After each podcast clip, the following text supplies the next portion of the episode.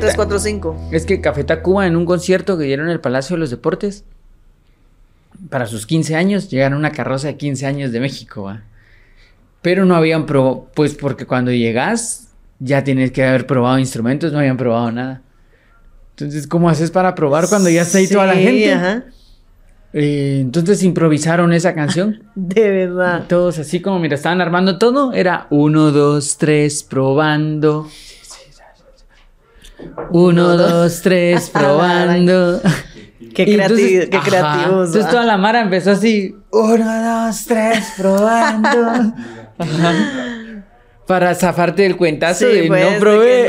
que no, no estaba listo. Ajá, es parte del show.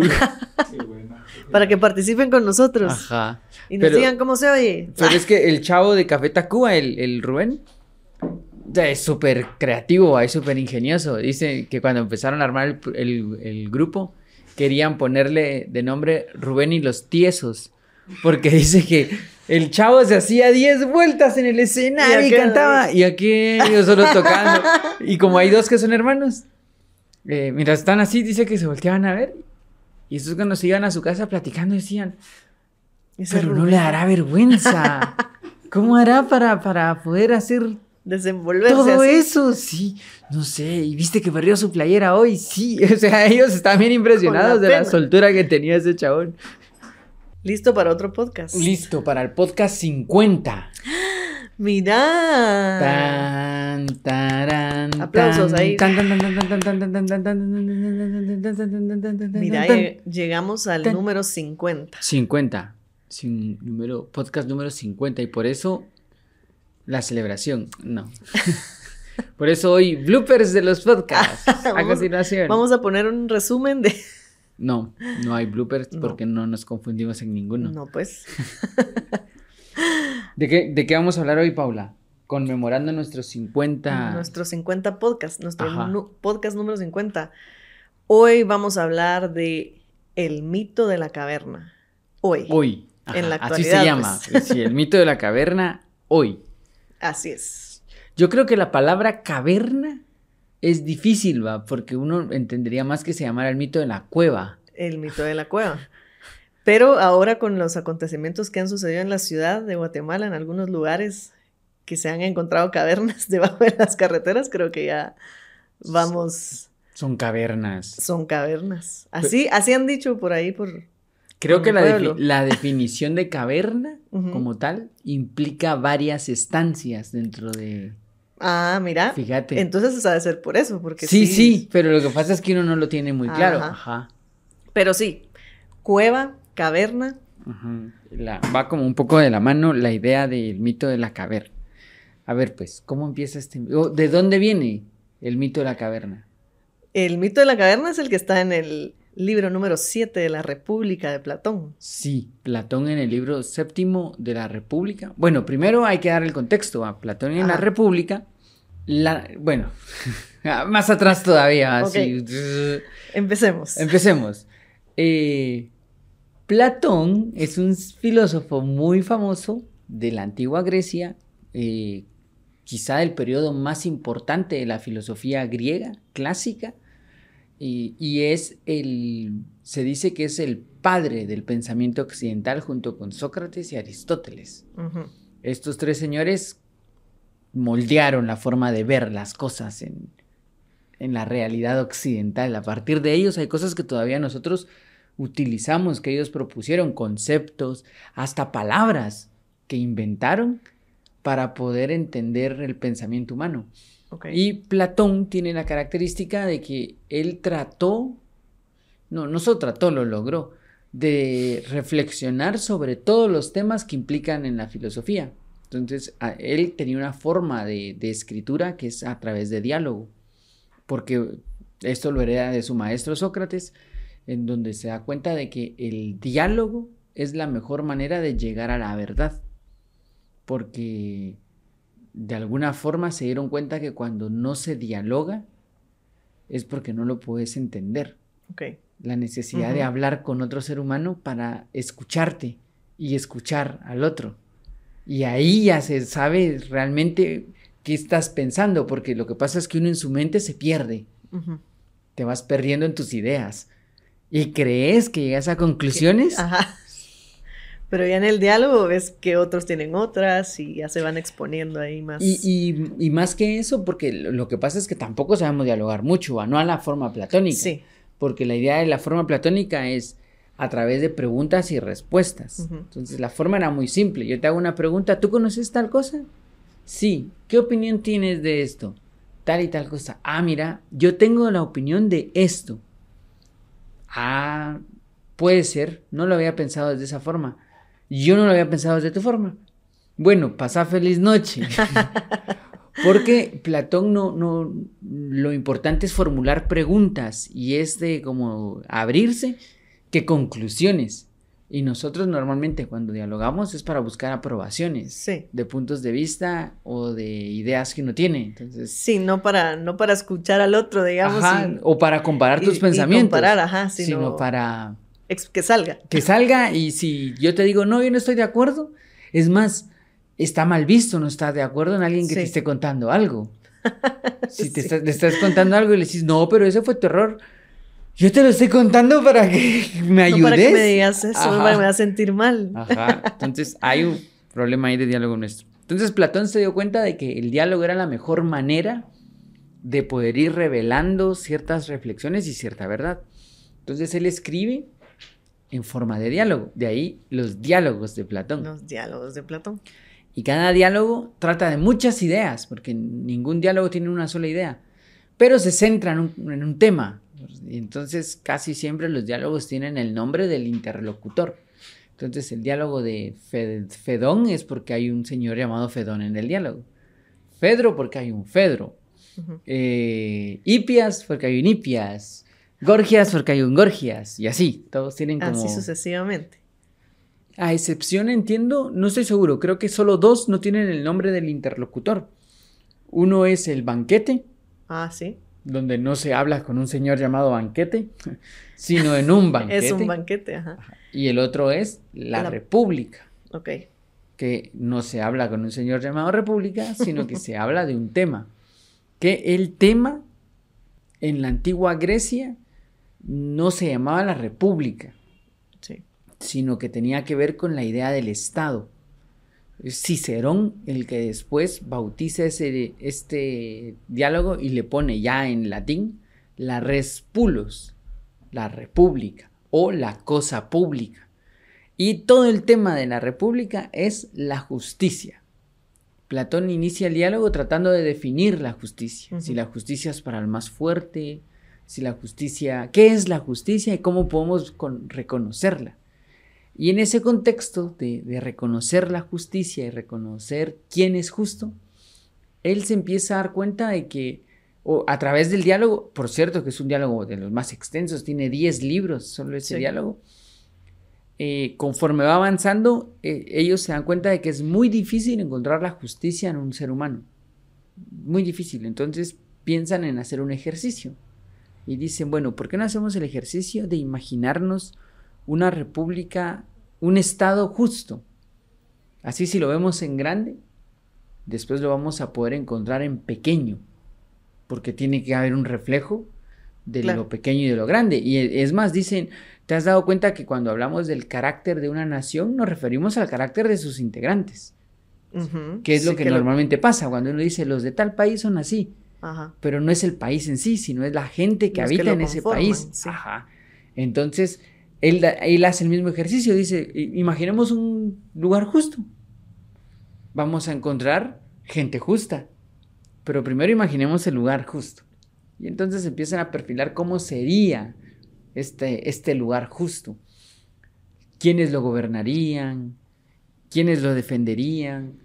Y ahí empieza como posiciones de los, de los que lo defenderían. Eh, sobre todo porque en la época de Platón, cuando no existe la ONU y la OTAN y todas esas cosas, el poder defender tus fronteras es vital para mantenerte como nación. Si no puedes defender tus fronteras, eh, en cualquier rato se te mete alguien a la cocina. Y... te quitan ahí un pedazo de... Sí, eso era bien frecuente. Entonces sí tenías que tener era, era... Tus guerreros ahí defendiendo, los sí, guardianes. tus guardianes. los Entonces él empieza a hablar de los guardianes, pero dice que los guardianes no solo son para defender físicamente, sino también moralmente. Van a poner reglas para poder convivir. Y ahí se empiezan a hacer bolas sobre la educación de los guardianes, qué cosas se le pueden enseñar, qué cosas no se le pueden enseñar. Y en medio de esta búsqueda de, de los guardianes, empiezan a dar cuenta de que el guardián tiene que ser, tiene que tener conceptos más elevados. No puede de- dejarse guiar por lo que le dicen. Y más o menos por ahí, él Entra. plantea el mito de la caverna. El mito de la caverna. ¿De, que, ¿De qué, se trata el Ajá. mito de la caverna? Pues dice que hay mm, unos hombres que están sentados frente a una pared en donde se ven sombras, pero estos hombres están encadenados mientras están viendo esta, estas imágenes que se les proyectan en la, en la pared que tienen al frente. Y están así desde que nacieron, atados a, la, a las cadenas en, en- en estas sillas. Pero em, uno de ellos eh, como que logra eh, soltarse de las cadenas y se da cuenta al pararse que detrás de él hay como una pared, digamos, o ¿cómo se diría? Una, Un tabique. Un tabique, ajá. Y cuando se acerca, ve que detrás de este tabique hay unos hombres que tienen como unos títeres, digamos, de madera, y hay un fuego detrás de, de ellos en donde, pues esto es lo que proyecta hacia la, hacia la pared que ellos estaban viendo al frente. Y estos hombres estaban hablando, entonces se da cuenta que los que estaban hablando son los hombres que estaban detrás de él, no las sombras que él veía al frente. Es como el cine. Exacto. Es como ese efecto del cine de que algo está proyectado desde atrás y yo estoy viendo hacia adelante. Entonces, eh, eso pasa, de- o lo que uno hacía cuando hacía sombras con una lámpara. Ajá. Que pones la lámpara y hacías así el, el perrito. dedos y- Ajá, y entonces mirabas ahí el perrito y ese era el juego, ¿va? Ajá. Entonces Platón propone y dice, va, imagínate que naciste viendo, esas eso. sombras. Y toda tu vida has estado viendo sombras. Entonces, ¿creerías que, Que eso verdad? es normal, sí, que eso es la, esa es la verdad. Esa es la realidad. Porque no hay forma de que puedas comparar que no. Nosotros, pues claro, se va la luz, pones una lámpara, hace sombras, sabes que estás jugando porque... Tú estás haciendo las, el efecto. Pero, el ¿qué que lo ve- pasaría si nunca, si nunca nadie te cuenta que lo que miras son sombras? Ajá. Entonces ahí él plantea la idea de alguien que descubre esto. Descubre lo que. eh, el efecto Ajá, este, como la entrar a la, a la cámara del, del proyector. Del que está proyectando la, película, del Ajá, cine. Ajá. ajá. O lo que, lo que sucedió, ¿sabes que Cuando se inventó el cine, pasó ese efecto, que las personas no lograban entender la ¿Cómo? idea de película.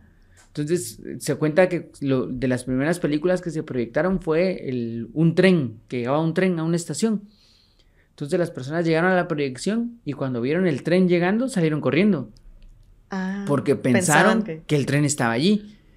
Era imposible para su imaginario decir, no hombre, esto es película. No, no hay película. Sí, e- esto Era es- una realidad. Era una realidad. Y yo he escuchado muchas veces la misma historia en varias personas de que cuando eran niños y escuchaban radio, creían o que el cantante estaba en la radio cantando o que estaban en la radio en, en En chiquito. chiquito, sí, ahí dentro. Porque no hay forma de que tu cerebro diga, no, estos son emisiones radiales que llegan a través de nada. Así. Hasta que alguien te lo explica o- Ajá, o, lo, o lo descubrís. Hay muchas cosas que funcionan igual, que son un juego que hasta que no entendés cómo funciona, Crees que eso es parece... Es así. la verdad. Ajá, Ajá. Esa, esa es la verdad. Exactamente. Va, entonces este nuestro personaje un día se da cuenta y dice, no hombre, esto es una película. Ajá. Se para y se va. ¿Qué sigue? Entonces se va, empieza a salir, a quererse ir, a, eh, salir de esta caverna donde está y empieza a ver cuando, empieza a ver como una luz hacia el fondo. ¿verdad? Entonces cuando ya va alcanzando también hay como eh, agua en el, en el suelo y empieza a ver como un poco como el reflejo de las cosas que están afuera ahí. Porque además cuando intenta salir la luz, imagínense que estemos en la oscuridad tanto tiempo y cuando querés salir a la luz molesta, ¿verdad? Ajá. Y pues esto es lo que a él empieza a pasar, que no logra eh, como aclarar su vista y, ver lo que está afuera. Y entonces se encuentra como con agua eh, bajo en el suelo y empieza a lograr ver el reflejo de lo que está allá afuera. Y finalmente, pues cuando ya le pasa como todo esto eh, en que se encandila de la luz, logra ver. Y entonces sale y ve que lo que había reflejado en el agua, pues está ahí, ¿no? La, la, verdad, digamos. Y entonces se da cuenta que hay muchísimas cosas más afuera y que lo que está adentro no es eh, lo único ni la realidad, sino que realmente aquí es donde está ya el mundo. Entonces ve un árbol, eh, bueno, el sol, que obviamente que es el que está iluminando todo lo que está ahí afuera. Y, y quiere, bueno, quiere volver, ¿no? A entrar a, llamar a sus, a sus otros compañeros, digamos, que estaban ahí al lado de él para que salgan a ver lo que, lo que él acaba de descubrir. Pero pues ellos no le creen, ¿no? Piensan que está, que está loco. ¿Cómo es, ¿Cómo es posible que él esté hablando de esas cosas por exactamente esto que mencionas? Pues uno está acostumbrado a una cosa y cuando te llegan a cambiar esa realidad es difícil que lo logres procesar, que logres entender que hay otra cosa. Entonces, este es nuestro personaje, el que sale a la luz y encuentra la verdad y pues empieza en esa búsqueda, ¿no? Porque no es solo salir y ver y ya estuvo, sino que hay eh, un descubrir en todo esto que él encuentra y que finalmente eh, Platón dice que pues cada uno es el que debe, debe, salir, digamos, de esta caverna. No es que yo voy y te traigo aquí y, tú lo haces, sino que hay una forma en que a través de la educación todos van, vamos saliendo de esta caverna para ir encontrando pues esas verdades que están ahí afuera de, de la oscuridad, que están ya a la luz del día. Sí, lo, digamos que el mito tiene muchas muchas interpretaciones y como muchos niveles. También hay que ver que Platón utiliza la mitología como una forma de transmisión de conocimientos, porque ellos se dieron cuenta, estos griegos se dieron cuenta de que los mitos, bueno, y no solo ellos, sino muchos pueblos antiguos se dieron cuenta de que a través de los mitos se pueden decir verdades más grandes, encerradas, digamos, en la historia encerradas en un cuento, en un, ajá, en una historia de personajes, ahí puede haber una moraleja más grande y, es una forma como de encapsular conocimiento. Meten aquí este conocimiento, lo vamos a meter debajo, dentro de esta historia, te cuento la historia y algo en ti puede llegar a entender esto. Que hay un símbolo ahí dentro. Y si no, por lo menos te quedas con la historia. Ajá. Y es, una forma bien inteligente. La mitología no, no puede ser tomada ni literal, que suele ser lo que pasa ahora, ¿verdad? Que normalmente las personas cuando hablan de mitología hablan de eso, de, ay, es que Zeus era infiel. Así ah, la no tiene nada que ver una cosa, un concepto moderno nuestro con la idea de, la, de la, mitología, como, por ejemplo, Zeus, el, eh, el dios de la voluntad y que esta voluntad toma múltiples formas y produce múltiples cosas. Ese es Zeus. Pero uno lo ve como la novela, ¿va? O sea que tenía más de una esposa. Todo se noveliza bien raro. Pero entonces Platón vio esto y crea el mito de la caverna para explicar que hay diferentes niveles de verdad. Entonces dice, bueno, entonces estamos todos en la sala de cine viendo esto. Hemos nacido allí, hemos crecido allí viendo hacia esta pantalla y creemos que esto es verdad. Poco a poco vamos avanzando hacia atrás y nos damos cuenta de que no, que estas cosas son proyecciones. Y entonces este personaje se hace la siguiente reflexión o la siguiente pregunta interna. Si esto que miro en la pantalla es una ilusión, ¿no será que esto que crea la ilusión también es una ilusión de algo más?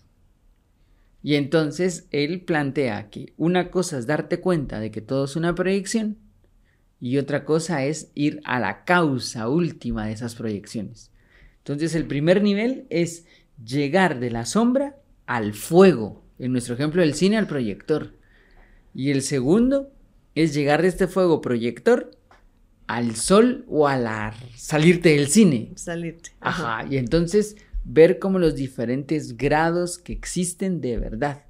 Y él divide así, hay grados de verdad, un mundo intangible y un mundo tangible.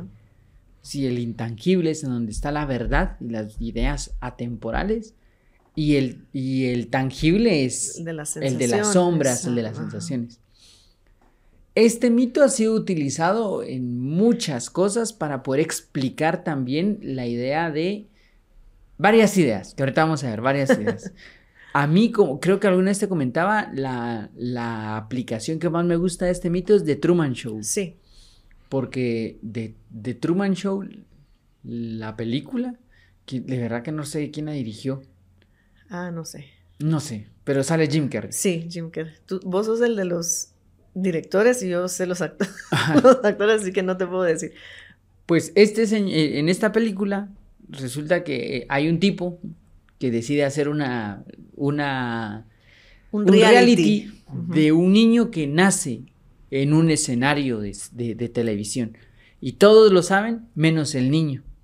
Y se le crea toda una vida En eh, en, en esa estructura. Ajá. Y el niño va desarrollándose sin saber que, que está metido en un show, pues no, no tiene forma de entenderlo. No hay manera de que pueda... Sí. ¿Cómo va a saber que eso es un show? Y porque nace en este entorno y todo su entorno está trabajando para que Él no se una entere. Exacto. Entonces imagínense qué locura cuando él quiere salir de ahí. Pues lo que pasa es que antes de querer salir, Ajá. tiene que percibir que eso no es. O sea, el salir es lo último. Y empieza a ver como. Él empieza a ver igual. cosas, señales, empieza a desarrollar un sentido común. Por ahí hay un detonante clave que es un interés romántico que él tiene. Ajá. como muy simbólico también, que algo que no se puede controlar como una emoción tan fuerte como este amor que siente, no lo puedes controlar.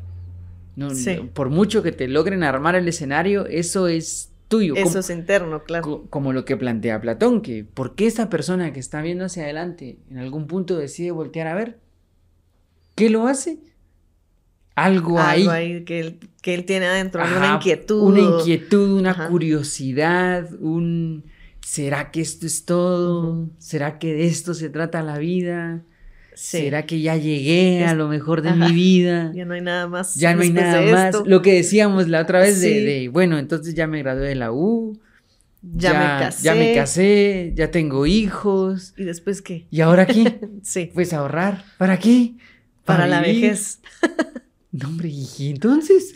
Ajá. Entonces hay una cosa, hay una pregunta interna que nace y entonces de Truman, Truman empieza a, a investigar y empieza a darse cuenta de que su mundo es una ilusión, de que el mundo en sí es una ilusión. Va, lo mismo le pasa a Neo en Matrix. Ajá. Neo eh, trabaja en una empresa súper importante, es programador de una empresa súper importante, eh, Mr. Anderson.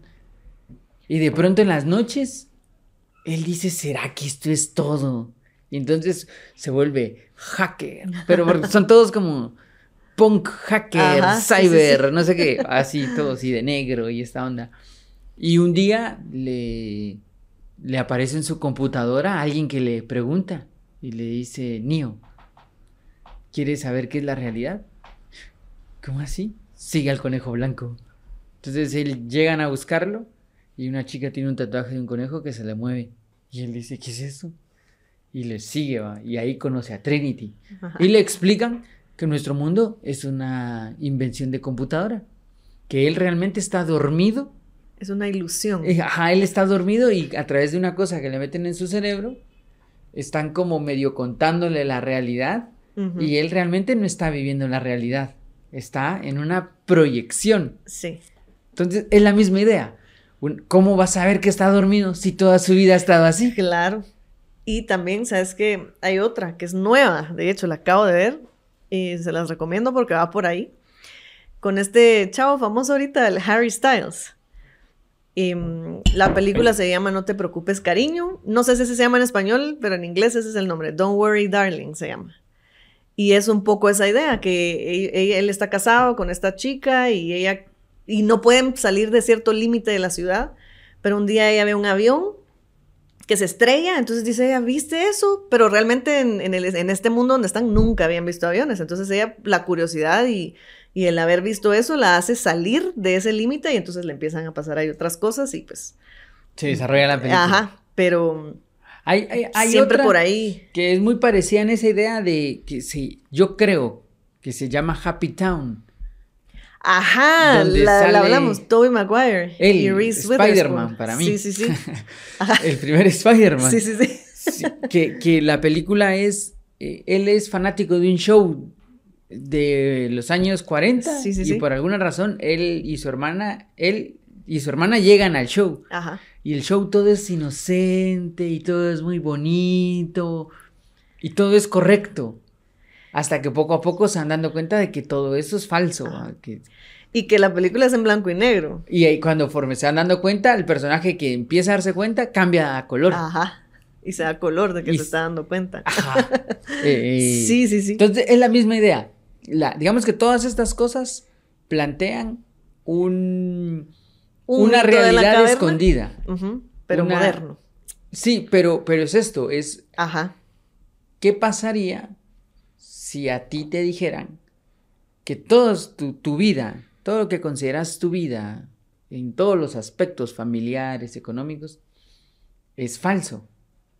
No es la realidad. Ajá. que la vida no se trata de eso. Lo primero que uno diría es, sí, tenés razón, pero ya voy tarde al trabajo. Ajá. Así es Sí. que ahí hablamos después. Ajá, sí, tenés razón, pero yo esto no lo cambio. Y, Sin voltear a ver, ¿verdad? Sino que sí, pero sigo para allá. Ajá, entonces Platón se da cuenta de que, en el- o sea, estamos, imagínate, Platón, eh, estamos hablando de- del 300 y tanto antes de Cristo. Ajá. Y él ya se está ¿Cuándo dando... lo planteo? Imagínate. Ajá, él ya se está dando cuenta de que las sociedades tienden a manipular la realidad y que hay un cierto interés en hacer que las personas mm, no volteen a ver, Ajá. No traten de, de entender de qué se trata realmente, Sí. sino que se queden enfocadas en, en, esa, en, en esos valores sociales, porque incluso él plantea en el mito de la caverna que mientras todos están viendo estas sombras, su entretenimiento es nombrarlas. Y hasta ganan reconocimiento si la pueden nombrar. Ajá. Y entonces, pa, pasémoslo ahora. ¿Y qué pasaría si todos tus valores to- o tus metas de éxito y de felicidad son ese juego de las sombras de, ponerle nombre? Nombrarlas. Ajá. Ay, no. ¿Cómo saberlo? Sí. Ah, sí, es, es, es como muy compleja, digamos, la idea, porque pues todos estamos en, en- una realidad y exactamente en qué momento volteas a ver y cuándo dudas, porque seguramente que tal vez nos hemos encontrado en algún momento de esos. Y ese donde te tiembla el mundo y, y- se te mueve el eje, diríamos. Eh, ala, voltear a ver a otro lado es muy complicado y es muy, es más cómodo decir, no, mejor me quedo en este trabajo, por ejemplo, y, y ya, porque esto es lo que yo conozco, ¿ah? Sí, si lo quisieras llevar como ese grado de, de aplicación de los trabajos o las O relaciones o lo que sea. Pero imagínate, o sea, ahora, por ejemplo, la- las sombras ya son más complejas y Sí. son más. Sí, o sea, el, el- En la sociedad en, actual. nuestra, en nuestra sociedad actual, la forma en la que se nos se nos plantea la realidad, sí, y Sí. a través de TikToks y entonces alguien dice esto es real porque yo lo vi en un TikTok. Ajá. Sí, es que yo vi en un TikTok que tal cosa, tal cosa, tal cosa. Ya, sí, no, eso no ha de ser manipulado, ¿verdad? Para nada, Sí. ser la verdad total. O lo vi en las noticias. Ajá. Ah, seguro que las noticias no son manipuladas por nadie y que son la realidad. Sí. O lo vi en una película. O ahora las redes sociales sirven un montón como para... Para llevarte a, a- ahí a donde, te, a donde nos quieren llevar. Para Ajá. irte dando un, un caminito, digamos, Sí, de a, dónde, de a dónde ir. Es cierto. Y lo que pasa es que muchas veces es como que vemos la noticia y ya. Ah, sí, es que en las noticias lo pasaron o en el TikTok o lo que sea, pero hay que como trabajar en ese ejercicio de hacernos la pregunta, averiguar bien la noticia, porque también a veces solo se ve un pedazo del titular de la noticia y eso es toda la información que tenés de eso. Pero tal vez hay muchas otras cosas ahí detrás y sí, es... Yo, yo lo Pero- que creo es que ujú. sí hay una realidad a la que nosotros no tenemos acceso. No. Porque eh, primero siempre tenemos como el criterio de alguien que decide qué podemos enterarnos, qué podemos ver. Y, y mucho eso, porque hace poco, por donde yo vivo, hubo un accidente, un camión se cayó a un como río que hay ahí. No, no es un como río, se cayó un río que hay ahí, es pequeño. Y entonces en las noticias estaban pasando, yo pasé por ahí cuando eso estaba eh, ocurriendo y pues como mis vecinos y yo todos vivimos por ahí, pasábamos por ahí, entonces estábamos como notificándonos de, ay, sí, mejor vénganse por este lado, mejor por aquí. Y entonces en las noticias justo pasaron, pasaron, valga la redundancia, la noticia de que está pasando esto, pero que ya están ahí ayudando a, a, a que se quitar el camión de ahí, que todo siguiera funcionando bien. Pero entre toda esa noticia que ven, pues la gente está así como, ah, todos están ayudando, qué bonito. Y sí, había gente ayudando, pero además era un camión de unas gaseosas eh, populares. Por una mitad estaba la gente ayudando y eso es lo que te mostraron en las noticias, pero por otro lado, los que pasamos ahí, las fotos de los vecinos, los que fueron a ver si podían ayudar en algo, o quién sabe, tomando fotos de la gente que se estaba llevando las aguas, ¿verdad? Por el otro lado y apurándose para que en lo que quitaban el camión, pues agarrando su, su pedacito, decimos. Entonces siempre hay una verdad que se ve, otra que no te cuentan y que en los que estábamos ahí la vimos y los que no podrán solo enfocarse en un, en un lado de la noticia, digamos, pero sí.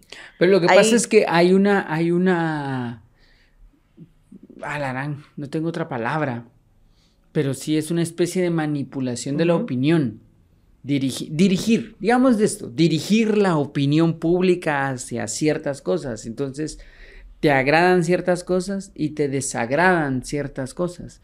Y cuando te das cuenta, lo que te agrada ha sido porque desde mucho tiempo atrás y muchas cosas ha sido reforzado como lo bueno, sí. como lo que te debería de gustar.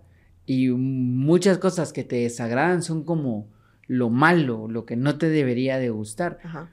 Eh, ahora que la, reflexión se ha ido como ampliando acerca de, lo bueno y de lo malo y, y, tenemos también como más acceso a verdadera información porque mm, pues con todo y todos los libros están en PDF y esas cosas son como más abiertas, ya la manipulación es como más descarada. Nosotros cuando mirábamos de niños caricaturas, mirábamos a Fox Bunny y a Popeye, sin darnos cuenta de que estábamos viendo caricaturas que tenían una propaganda política bien fuerte, a favor de unos y en contra de otros. Pero como uno estaba viendo las caricaturas y a Vox Bunny haciéndose el payaso y que qué divertido, pero resulta que la caricatura tenía una implicación bien fuerte que no miramos porque eran caricaturas.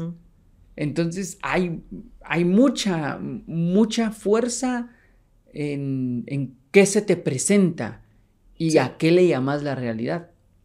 Chomsky en este libro de eh, cómo nos venden la moto, él plantea esta idea de cómo nunca se nos da toda la información y que con la poca información que tenemos eh, solemos acercarnos a las cosas. Entonces él, él, lo plantea así, desde una valla de una motocicleta, dice, cuando miras un anuncio en una valla así de una motocicleta, miras el color de la moto, miras el diseño de la moto, miras algunos, algunas características de la moto, que te dicen, tiene tanto cilindraje, tiene tanta no sé qué y tanta no sé cuánto.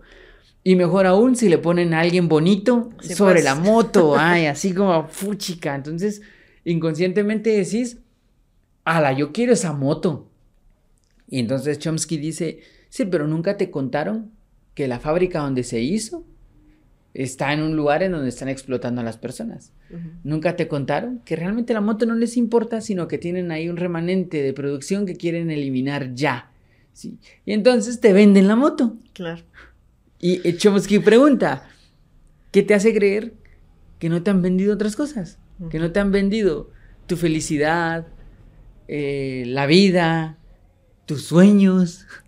¿Qué, ¿Cómo saberlo? Sí, a la gran. Es que eso hasta cuando decís tus sueños, pues sí. Porque, y lo que hablábamos, bueno, no sé, te gradúas, luego vas a la universidad, o sea, te muestran como cuál es el sendero que hay que seguir para eso, para llegar a una felicidad, digamos, que se va adquiriendo conforme vas siguiendo esa línea que te plantea la sociedad, que es la, que es la que está aceptada, por decirlo de una forma, la que todos van a aprobar. Pero lo que sucede es que el resultado es, eso es lo complicado, porque Hay muchas personas, estoy seguro que a algunas les funcionó, pero muchas otras a las que siguieron todas las reglas y han hecho lo que tienen que hacer como se tiene que hacer. Y así de, ya estás en edad de casarte, ahí tengo que casarme, ya estás en edad de tener hijos, ahí tengo que tener hijos, ya estás en edad de comprar tu casa, ahí tengo que comprar mi casa. Y que llega un momento donde dicen, sí, pero... Ya estoy haciendo todo esto, pero ¿y, qué más? Ajá, y todavía tengo esta cosa de que no estoy haciendo lo que tendría que estar haciendo. Sí. Ese es el que voltea a ver al fuego. Ajá. Pero entonces ahí viene Platón y nos dice que el fuego es un símbolo. Eso iba a decir, recordando los símbolos del fuego, el, conocimiento. Es el conocimiento. Entonces lo que Platón propone es que antes de encontrar la realidad, hay que buscar el conocimiento. Y buscar el conocimiento es ir a las fuentes, a las fuentes clásicas, porque uno cree que, que, sabe porque un señor le dijo, pero realmente las fuentes están muchos siglos atrás, en los clásicos clásicos. Entonces, regresar a las fuentes, ver los clásicos, es empezar a darte cuenta de, estas realidades diferentes. Sí. Em, como para ir distinguiendo, porque al final, este personaje, a mí siempre me ha llamado la atención que el personaje que sale de ver la pantalla, así, estar viendo como las sombras, para poder entender este juego, tiene que moverse tiene una acción, tiene que experimentar algo. Entonces, no, basta con cuestionar, esto es mentira. Va, sí, cuestionarlo. Pero hace algo. Claro. Ajá, lleva, lleva a la práctica. No te quedes con la duda. Ajá, no, porque digamos que la, la... ¿Tuviste esa película de... de... ¿Cómo es que se llama esta película? Sospechosos... Es muy famosa la película. un... Sospechosos inesperados. Decime eso en inglés. Unexpected, no, no suspects. Ajá. ¿Sí Sí, sí, es, esa la película. Ah, que la película es, hay unos tipos a los que están acusando de un crimen y son varios tipos. Y el policía tiene que tratar de entender quién hizo este crimen. Y empiezan a contarte la película desde, desde quién puede ser y cada uno contando su versión de todos estos. Pero hay uno que dice la frase que, encierra todo esto, que dice, ¿sabes cuál es, el, cuál es el mejor truco del diablo? Haber inventado que no existe, dice él. O sea, haberse escondido a la luz del día. Y esta idea lo que implica es que dentro de estas sombras está la sombra de no hay sombras. Ajá. O sea, es como crear la moda de la antimoda. Sí. Si yo no estoy a la moda. the Usual Suspects. esa, ajá. Esa es la película. Esa es una muy buena película, por si pueden verla. Es buenísima. Gracias, Gerson. Gracias. ok. Eh, entonces, lo que implica es esto: es el, el que crea la antimoda también crea una moda. Sí. Pero yo no me doy cuenta porque yo no estoy a la moda. Yo no estoy haciendo lo que hacen todos. Yo estoy usando este pantalón que solo usamos los que no estamos a la moda. Eso también es una moda. Sí, claro. Pero el, ese es el truco, que se ha ido como generando sombras de sombras. Y entonces yo tengo mi papel revolucionario, pero también el revolucionario es otro papel dentro de las proyecciones. Sí, sí, sí. Qué difícil darte cuenta. ¿Cómo vas? ¿Cómo salís? ¿Cómo llegar a salir? ¿Dónde encontrás? Ah, esto es. Buscando los clásicos. Llegas al final. Ajá, exacto. Hay un poema de Bolaño que, que. Mira, de Bolaño yo nunca había hablado en este podcast. Yo creo que sí. Sí. Bueno, a, mí me has hablado de Bolaño, entonces puede que, puede que sea por eso. Es parte importante de mi vida. No, no, no. Pero. Hablaste de Bolaño en el, en el, de la lectura, creo que Ah, Hacemos un pues. podcast. Bueno. Sí, sí. Eh, bueno, él, él tiene, hay un momento en donde él está muy enfermo y siente que se va a morir. Entonces, cuando tiene como un clarito en su enfermedad, le escribe unos poemas a su hijo. Y uno de los, de los poemas es, lea los clásicos, hijo. Y le dice que, que tiene que apreciar a los clásicos porque ellos tienen las verdades y que, todos los demás le van a decir algo diferente, variante, anti, contra de algo que ya dijo un clásico. Y entonces le dice, le dice una imagen que me gusta mucho, que dice, puedes beber el agua embotellada que llega a tu casa o ir a buscar el manantial de donde mana la primera fuente. Mira. Y esos son los clásicos. Ajá. Entonces, creo que eso es la... Y es lo mismo que dice Platón, es volver a las fuentes. Sí. Para medio descubrir qué es hombre y qué no. Para ir saliendo de, de la caverna un poquito. Ajá. Y, y, este tema de, del... Porque es hasta un tema ya cinematográfico del personaje que vive en una realidad que se da cuenta que su realidad no es real y que tiene que ir en busca de la verdadera realidad. Es, el tema. Es el tema del cine, es, es, la búsqueda de ese héroe que de pronto se da cuenta de que su realidad ya no es lo que era y que todo fue un engaño de algo y tiene que ir hacia atrás. Salir a la luz. Salir a la luz y después volver. Ajá. Porque no se trata solo de encontrar la realidad, sino de aplicarla. De, darle la vuelta a esa realidad. A, sí, como, como regresar. Volverte a meter. Sí, pero ya con, ya habiendo visto. Ajá. ¿Verdad? Y regresando otra vez a, a, la, a la cueva, a la caverna, digamos, para pero sabiendo que hay algo más allá. Y que también un poco lo que hablabas al inicio, o sea, si solo dialogamos nosotros solos, no, no, eso no es un diálogo, si solo hablo conmigo mismo, solo estoy dándole vueltas a mis mismas ideas. Pero ya cuando hablamos con otros, cuando volvemos a los clásicos, cuando tenemos como un poco más de ideas, ahí es en donde se va expandiendo un poquito también la mente y donde empezamos a dudar de probablemente lo que creemos o de lo que, nos, lo que escuchamos o lo que nos dijo alguien, pero sí dentro de nuestra sociedad tiene que existir ese, ese diálogo, pero diálogo verdadero, así como, así como Platón, pues que ala. Sí, a mí, a mí, me parece brillante. Primero, literariamente me parece brillante cómo escribe él. Sí, de qué genio que es para generar, para crear figuras y eso. Pero aparte es que sí, sí logra el, el hacerte esas preguntas de, bueno, ¿y si la realidad no fuera esta? ¿Y si hubiera otra realidad? ¿Y si la vida tuviera otros objetivos y otras finalidades? Y no lo que se nos dice que la vida debería de tener de objetivos y realidades. Pero hay que tener esa hay que cuestionarse, pues, no solo creer a ciegas, sino que tratar Hay que tener una experiencia. Ajá. Que ese es el caminar hacia el que fuego. hablábamos ayer un poco. Ajá, hay que irse hacia... De las sensaciones, hay que experimentarlo, y luego llegar a las verdades. Ir como por, por fases. Por pasos. Hay un caso muy famoso que, a la no me recuerdo del año, pero la burbuja económica en Estados Unidos cayó en el 2007. Sí, y ¿qué era esta burbuja económica? Pues lo que pasa es que en Estados Unidos... A todos les dieron préstamos. A todos les dieron préstamos para sacar casas. Pero lo que pasa es que yo podía venir, saco un préstamo para comprar una casa, después saco otro préstamo para comprar otra casa y con este préstamo pago esta otra casa.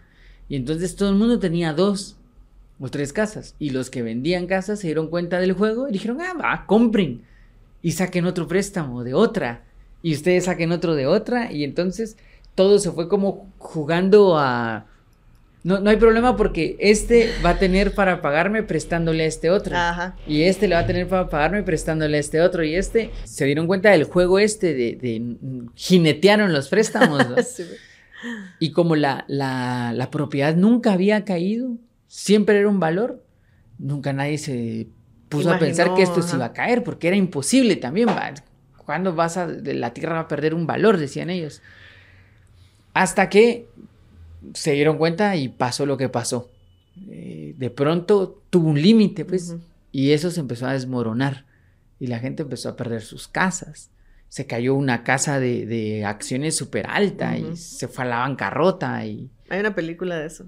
Sí, sí, de las mejores, de Big Shot. De Big Short. Ajá, pero eh, está medio explicadita por, para que se entienda. Pero para tener una idea, más o menos. Pero fíjate que hay un documental sobre eso, en donde el documental inicia planteando un problema que tuvo un país sobre cómo este país que tenía tanto capital se fue a la quiebra. O sea, iba como prosperando, prosperando y de repente el país, ¡plá! se desploma. Y entonces dicen, bueno, ¿qué decisiones tomaron estos para desplomarse? Veamos. Y entonces se dan cuenta que los mismos que habían inventado todo este juego de los préstamos estaban implicados en esto de este país. Y entonces se dan cuenta de que todos los que mantuvieron el sistema de los préstamos hipotecarios y todo esto, eran los mismos que daban clases en las universidades más importantes de Estados Unidos. Eso significa que ellos estaban educando a los futuros economistas. bajo ese mismo esquema. O sea que ese sistema llevaba 50 años perpetuándose en medio de una mentira hasta que se les cayó. Y es más, en el documental, el, entrevistador orilla a este señor y le dice, bueno, pero ustedes sabían lo que estaban haciendo. Y él se enoja y dice, sí, pero ¿y qué te importa a ti? Si en 100 años, cuando todo se desplome, tú ya ni vas a estar. Y entonces uno dice, o sea, que estos sabían lo que estaban haciendo, sabían el sistema que estaban planteando y educaban a otros en ese sistema para perpetuarlo. Va, y yo pensaba en ese momento cuando miraba, tú, porque fue un tema que me interesó mucho en su momento porque no entendía nada. Entonces yo, ¿cómo así? ¿Qué, ¿De qué se trata? Hasta tengo un amigo economista que me lo explicó un poquito más porque no, Ajá. no le cachaba tanto. Pero después cuando ya lo llevé como a la reflexión pensaba, ¿y, y si hubiera más así? Y, y si la música que escuchas no es la mejor, sino la que se dice que es mejor. Y si las películas que miras no son las mejores, sino las que se dicen que son mejores. Y si como te vestís no es lo más cool, sino como se dice que tiene que ser. Y porque están estos señores de la caverna que te están llevando a donde... Y que hay, hay diferentes. Está el que te dice, si usted está in, tiene que ver, vestirse, comer y ser así. Y está este otro que te dice, no, nosotros somos anti eso. Por eso hacemos esto, esto y esto. Y si... Y si no es ni uno ni el otro. Ajá. Y hay algo aquí y si tuvieras que experimentar para realmente saberlo y quitarte todo ese paradigma de qué es bueno y qué es malo y tú mismo buscar ese fuego. Ay, sí, esa experiencia es la que te va a ayudar a llegar a esas verdades. Ajá. Pero y, hay que, y como decís, yendo a los clásicos, yendo a ver todas estas cosas que, que permanecen, las que sí no, así no como este ejemplo que contabas de la caída esta de la economía, que eventualmente explotan, sino que hay cosas que a través del tiempo se, va, se continúan, lo temporal, lo que sigue funcionando y que no, no, ha, no tiene una caída, digamos. Ajá. Pero sí, hay que moverse, hay que moverse. Sí, hay, que, hay que investigar un poco más serios, hay que profundizar más serios y hay que dialogar, hay que dialogar mucho.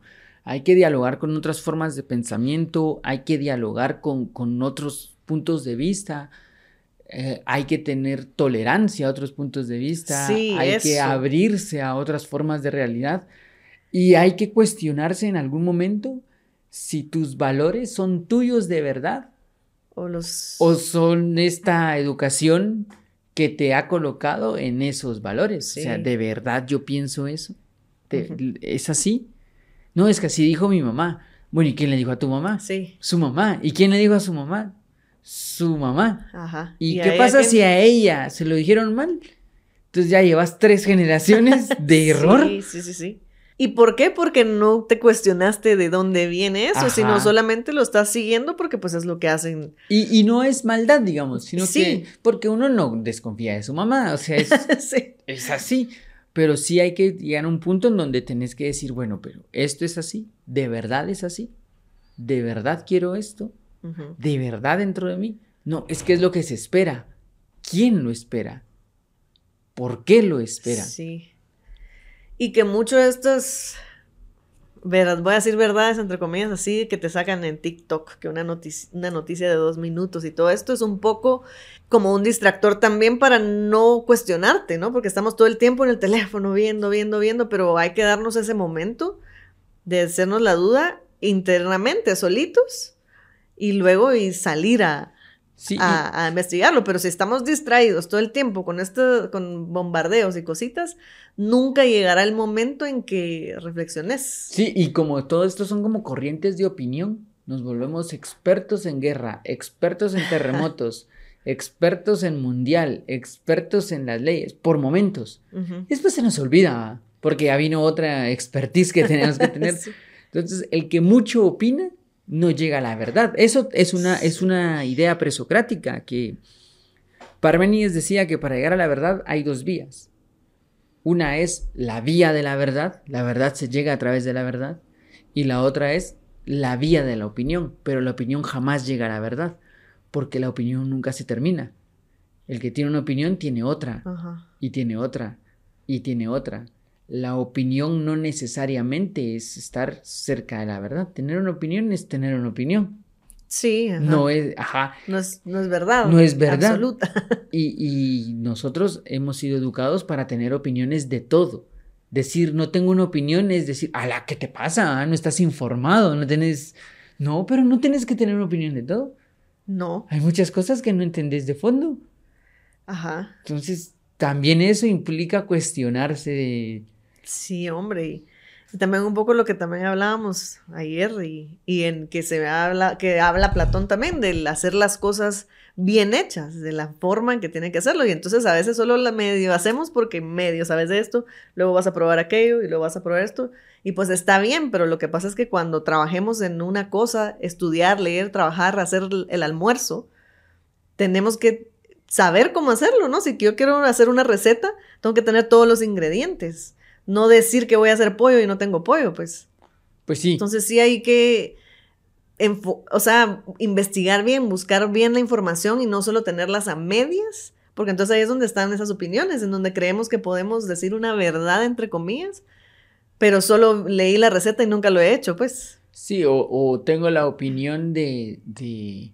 Vino un tipo y me dijo que esta es la mejor comida. Y entonces yo digo, esta es la mejor comida porque este tipo, al que le aplauden 10 mil, dice que es la mejor comida. Pero es así. Y ya la probaste. Ya, ajá. O sea, porque también eso, ahorita en- hay los famosos influencers, lo que dan son opiniones y sus opiniones se vuelven verdades. Y las personas creen que porque dos millones de personas opinan lo mismo es verdad. Y la historia ha demostrado lo contrario. Sí, hombre. Que siempre hay uno que dice, no, no es así, y ese cae mal, y después es, ah, no, yo creo que sí era Tenía así. razón. Ajá, o sea que todos estamos equivocados. Este. Sí, Sí. hombre. Ajá. O sea, el mito de la caverna es- bien importante, bien impactante en lo que nos hace reflexionar y lo que nos, nos hace como pensar de Sí. la realidad. Sí, es, es real, pues. Sí, ajá, es, Es- real. Y claro, ah, por ahí puede aparecer también como, como esta lectura del mito de la caverna de, de yo por eso no le creo nada a nadie. Sí. Que tampoco, porque el mito es investigar, Ajá. anda como a las fuentes, anda al conocimiento real. No es dudar por dudar, Claro. sino es una búsqueda. Es una búsqueda, eso es. ¿Qué implica ese voltear a ver y, y empezar a salir? O sea, no, no quiere decir que de un día a otro vamos a salir y tal vez nos lleve toda la vida a estar en esas, pero ya estás por lo menos aprendiendo a pensar por ti mismo, a tener tus propias eh, ideas, experiencias, para que cuando ya podamos dialogar con otros, sea de tu experiencia que tú vas a poder hablar, no solo de, Lo que vi de en lo la que, tele. de lo que de la pantalla de cine que tengo enfrente, Ajá. pues. Sino que ya va a tener un poco más de peso y a uno también empieza a, a definirse un poquito, a entenderse un poquito más lo que decías. Estoy haciendo esto porque realmente quiero o porque todos en mi familia son médicos, entonces yo también tengo que ser médico. O sea, hay que cuestionárnoslo. Y ah, si yo quiero ser médico, ah, sí. Ah, va, ajá. Sí, yo Pero quiero ya serlo. está planteado desde, desde algo más, más mío. Y Exacto. no desde lo que se dijo que Y tenía no desde la que hacer. pantalla de las sombras, Ajá, de- o la sombra de la sombra. La sombra de las sombras.